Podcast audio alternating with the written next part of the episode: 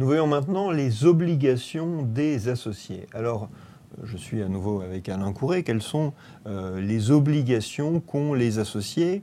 Euh, Il y en a une que nous avons déjà vue et qui est très importante, c'est l'obligation de faire un apport. On est associé que si l'on a fait un apport à la société, donc si on a euh, mis quelque chose à disposition de la société, de l'argent, un bien, une activité lorsque c'est possible, il faut avoir fait un apport. Première obligation très importante de l'associé. Et puis, une autre obligation que l'on peut rencontrer, mais pas toujours, euh, c'est l'obligation de payer les créanciers de la société si jamais la société ne les paye pas. Alors, euh, est-ce qu'il n'y a pas deux grandes catégories de sociétés en réalité, Alain? Oui, je crois qu'il faut bien distinguer deux choses. D'un côté, euh, la contribution aux pertes, qui est le fait que, au sein même de la société, vont devoir se répartir entre associés le poids de ces pertes, mhm. selon la forme sociétaire, cela peut varier. Et puis on a l'obligation aux dettes qui concerne les rapports entre les associés et les tiers, c'est-à-dire essentiellement des créanciers. Et donc, euh, à ce euh, niveau-là, ou bien la société est une société à responsabilité limitée au sens très large, et effectivement, il n'y a pas Hein, d'obligation des dettes euh, aux dettes pour l'associé, la société doit assumer, et si la société n'y parvient pas, l'associé y échappe. Sauf dans les cas où il est dirigeant et à supposer qu'il ait commis une faute de gestion, mais déjà on est sur un autre registre. Ce n'est plus, ce n'est plus la même, problème, la même problématique.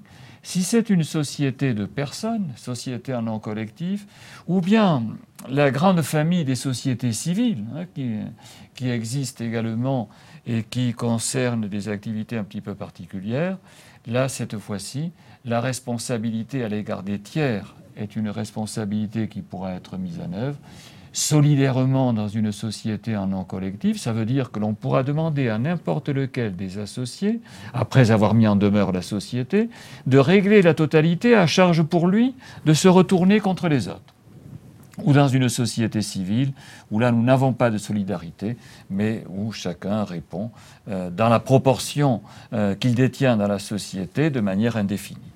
Absolument. Donc pour prendre un exemple simple, euh, si je suis créancier d'une société pour 1000 euros, si jamais elle ne paye pas, dans une société en non collectif, je peux demander à chacun des associés de régler 1000 euros. Alors je n'aurai pas 1000 euros fois autant d'associés qu'il y a, mais tant que je ne suis pas payé, je peux poursuivre les associés jusqu'à obtenir le paiement. Et je demande à chacun, euh, peut-être au plus solvable d'entre eux pour commencer, de payer 1000 euros. Voilà. Société civile, en revanche, on va regarder combien chaque associé détient de droits dans la société. Celui qui a 50% des parts, je peux lui demander 50% du montant de la dette. Donc ce n'est pas 1000 euros, mais 500 euros. Et ensuite, je devrais partager, du coup, mes recours entre associés avec avec l'inconvénient qui est que si l'un des associés est insolvable, eh bien, euh, je ne peux pas demander aux autres de payer à sa place. Donc ce sont là les obligations euh, des associés avec cette distinction importante, société à responsabilité limitée. Au sens large, il faut comprendre société à responsabilité limitée aux apports ou, deuxième catégorie que l'on a vue, société à responsabilité illimitée. Dernier point que je voudrais voir avec toi, euh, est-ce qu'un associé a une obligation qui serait de ne pas concurrencer la société? C'est-à-dire que si je fais une société avec toi et d'autres personnes pour faire une activité donnée, est-ce que j'ai l'interdiction de développer de mon côté une activité similaire, mais pour mon propre compte?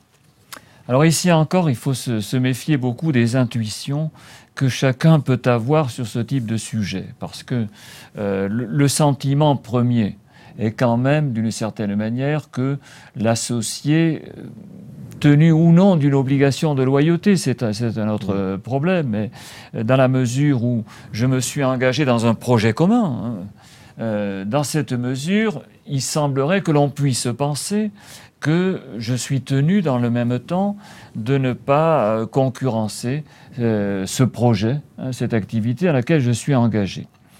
Euh, en même temps, raisonner comme ça, c'est porter atteinte à la liberté d'entreprendre sans que l'on puisse fonder cette atteinte à la liberté.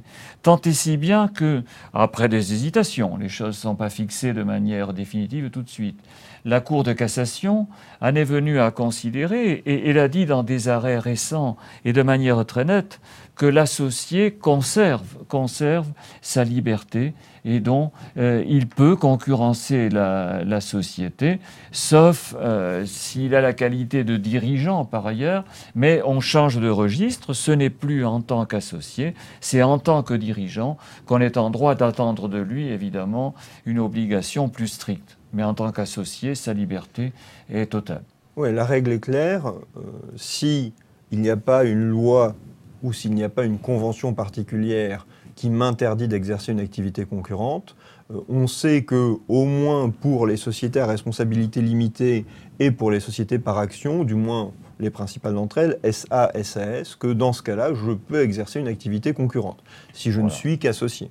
Dans une société de personnes où la, considération de la personne est fondamentale, évidemment, on n'aura pas nécessairement la même vision des choses. Surtout dans une société en non collectif où tout le monde étant responsable indéfiniment et solidairement du passif, chacun est en droit d'attendre de l'autre euh, une attitude. Qu'il n'aille pas saboter l'activité de la société en lui faisant concurrence. Exactement. D'accord, Alain. Merci. Merci. Bruno.